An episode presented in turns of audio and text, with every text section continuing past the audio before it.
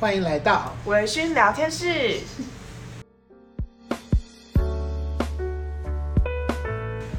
来，Jimmy 跟大家讲，我们今天要讲什么？今天我们要跟大家讲的是，呃，我相信大家就是这段时间，就是每天都在报章媒体上面有看到泰鲁格号的，嗯，的心情非常沉重。然后我觉得这件事情是对大家来说，我觉得，我觉得因为。台湾真的很小，嗯，然后我们，呃，当我们的媒体，报章媒体每天就是头三版都是在报这件事情，然后电视一打开，甚至就是有些人的手机现在可能有新闻推播，每天都是被这样的讯息淹没的话，就是我们心情真的很难不受到影响。是，其实我觉得你看，像台湾两千三百，现在好像快两千四百万人了，嗯。我们绝大多数的人绝对都跟这个事件没有直接的关系，嗯，对。但是因为人跟人之间的情绪是有渲染力的，嗯，那我们看到就是这么糟糕的一个状况，嗯，我们一定不是拍手叫好吧？我觉得拍手叫好这个几率很低。如果如果你的想法是这个样子的话，可能有一些反社会人格的倾向，嗯。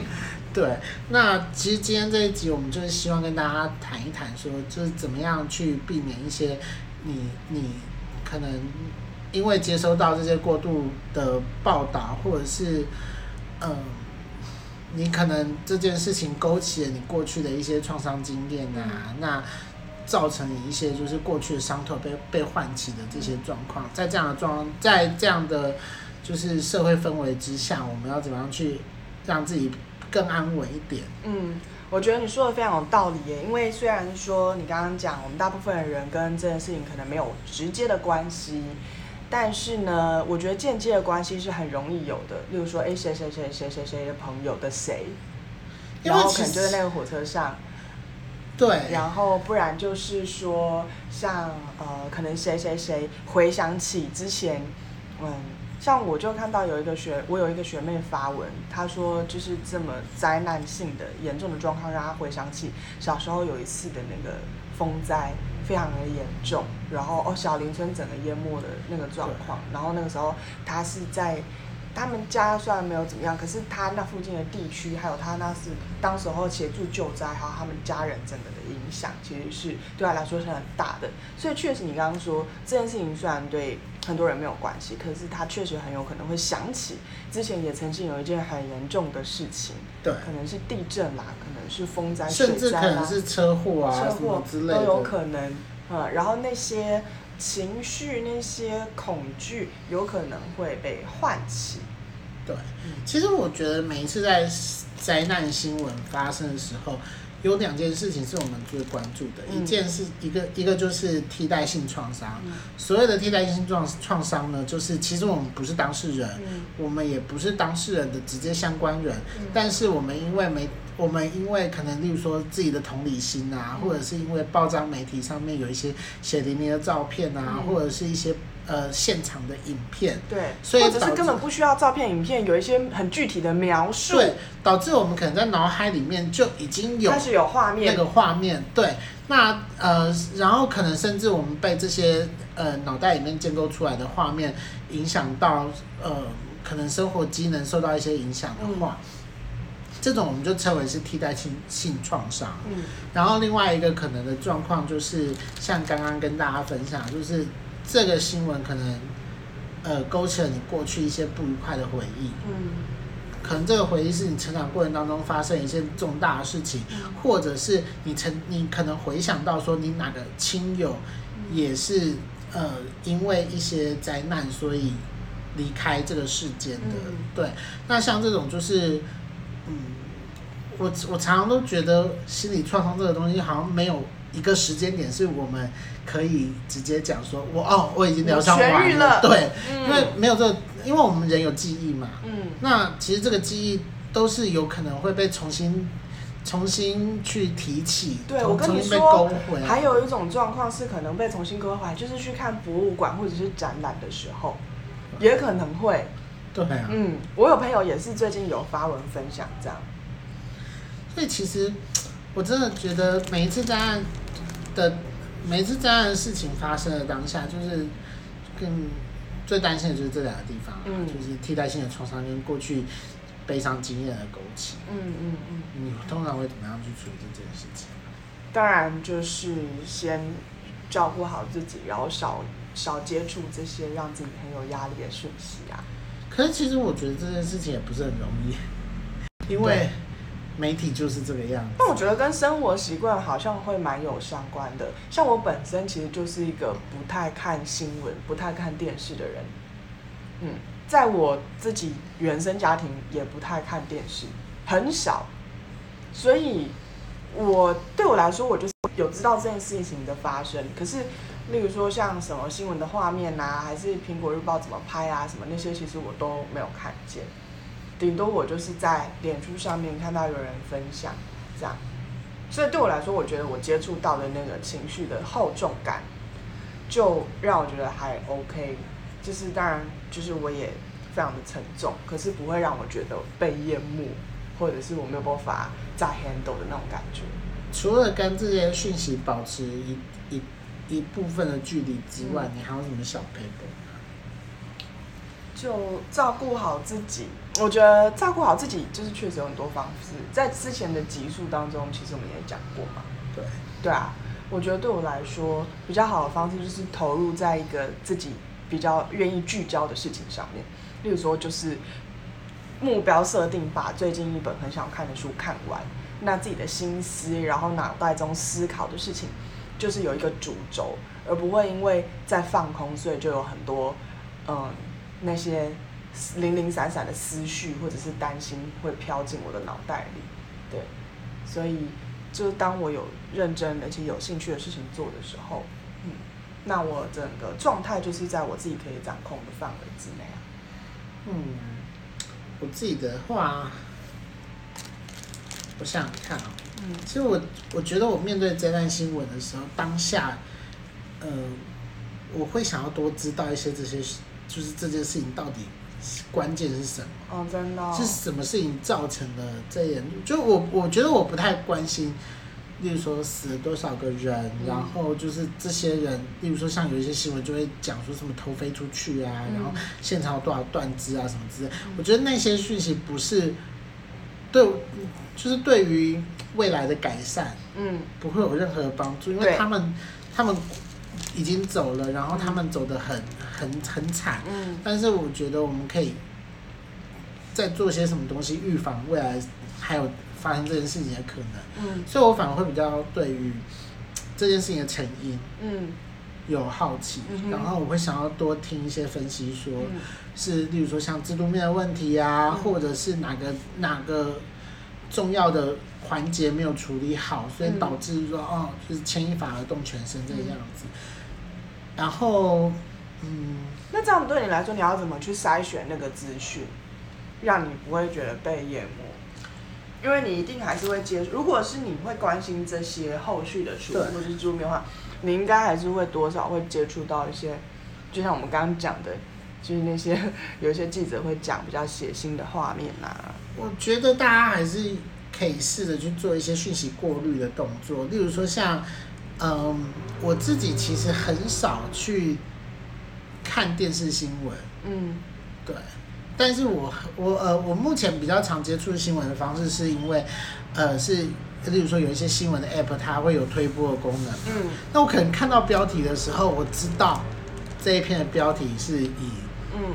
就是现场多么惨为主，那就不要去点开，对，我就不会去点它。嗯，那但是有一些，例如说像可能说啊，例如说记忆卡找到了，然后与事故的形成原因是什么？嗯、这这一种我可能就会看。嗯，还有，因为我觉得可能因为这几年自己身为交易者，嗯，久了的关系吧，我觉得我会多去想一些，就是。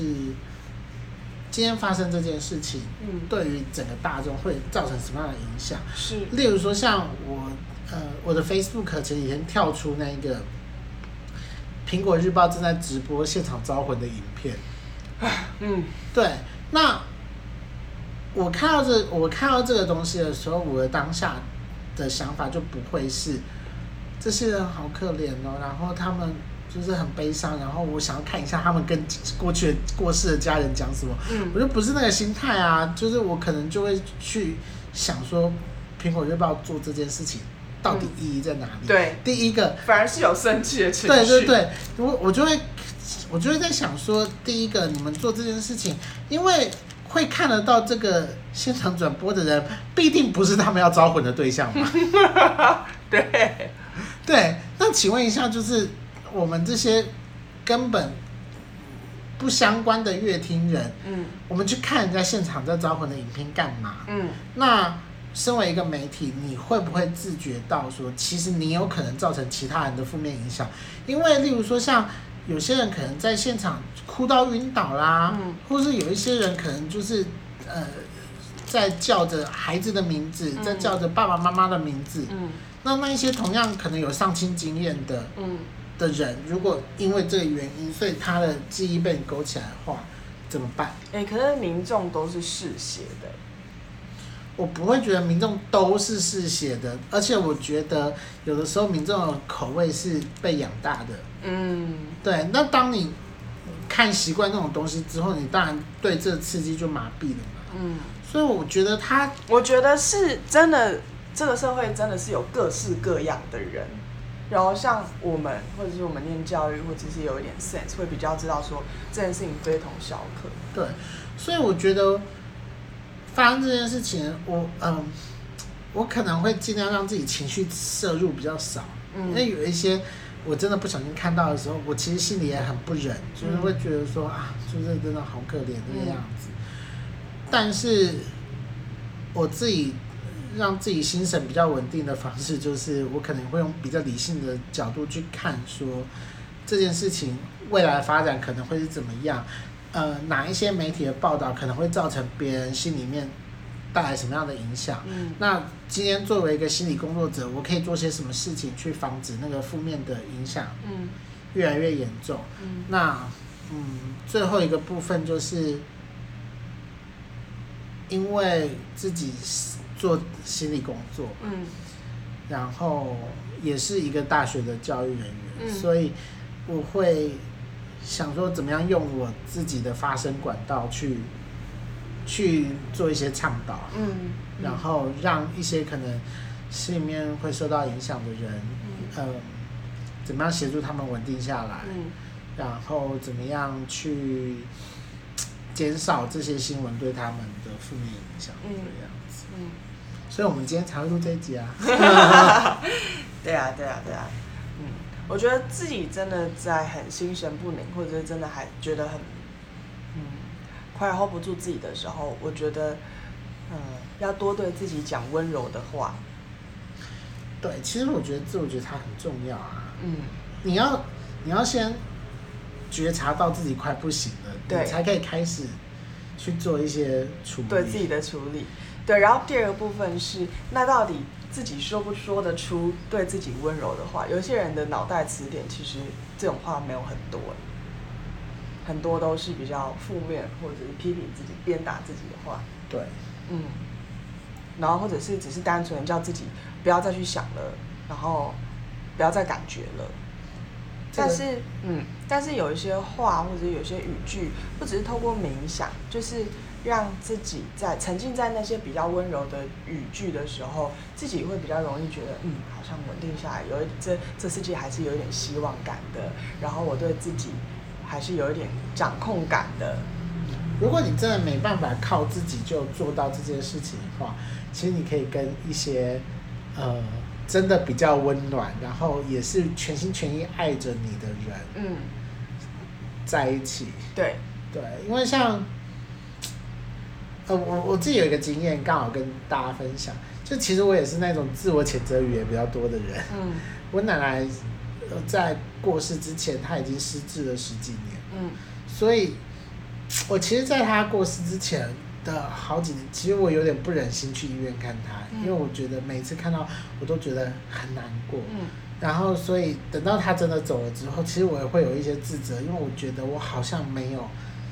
参与到他最后几年那个很痛苦的那个状态，我然而且我好我也会觉得我好像有点愧疚感，因为我是我甚至有希望过他可不可以早点离开，嗯，因为我不想再看他受这些苦。那他现在真的走了，那一些过去的希望可能就会变成现在良心的谴责。嗯，然后在这个时候呢，我又是那一种对自己比较严严苛的那一种人，嗯，所以我还记得有有几次就是我睡觉醒来，嗯，我做梦梦到我奶奶。